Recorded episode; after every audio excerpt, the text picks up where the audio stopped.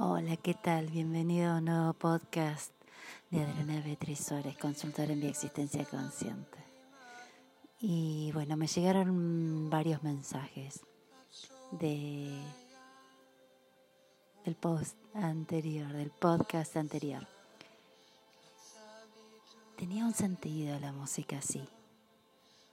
No sé si te diste cuenta que a veces se dificultaba escuchar mi voz, que la música estaba un poquito más fuerte que mi voz. Y este podcast, la reflexión, es la continuación del primero, el miedo. Y así es como actúa el miedo. Nosotros a veces no nos deja escuchar lo que realmente es importante, así como esa música no te dejó escuchar eso que, yo estaba diciendo, eso que hice adrede para que te dieras cuenta cuánto nos obnubila el miedo, para que te des cuenta a veces cuánto ciega el poder pensar, el poder salirte y correrte de ahí y ser objetivo. Hay que hacer un esfuerzo, un poquito. Es un trabajo diario es una práctica, pero de a poco, de a poco, con la práctica, todo se logra, así como cuando aprendiste a caminar, pasito a pasito, sin siquiera pensar que era pesado, sin siquiera pensar que era un sacrificio, sin siquiera pensarlo.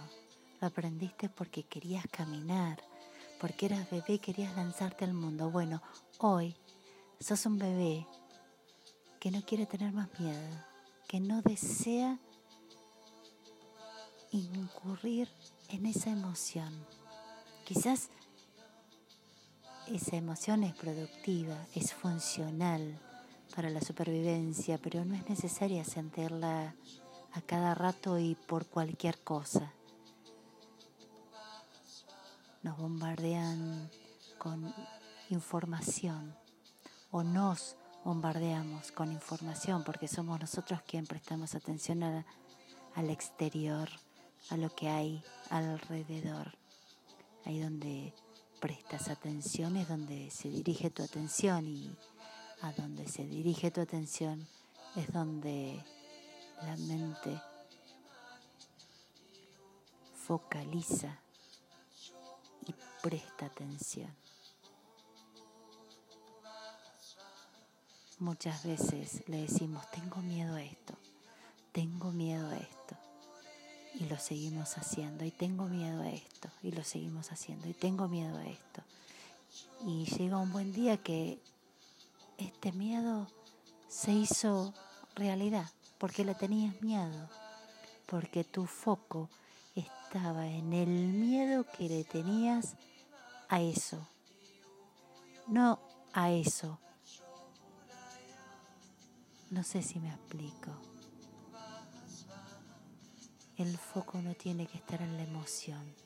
El foco no tiene que estar en, esa emoción. El miedo paraliza, genera que uno preste mayor atención, genera que uno esté atento, con todos los sentidos a flor de piel. Bueno, es funcional para ese momento. Bárbaro presta atención. Presta atención a eso que estás haciendo que te genera miedo.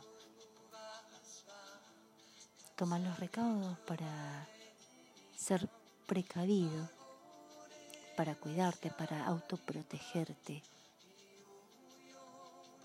Y quizás no lo sepas hacer, para eso te invito a consulta, pero si lo sabes hacer, hacelo. Toma los recaudos para ser precavido para no cometer un error o para no volver a caer en ese miedo.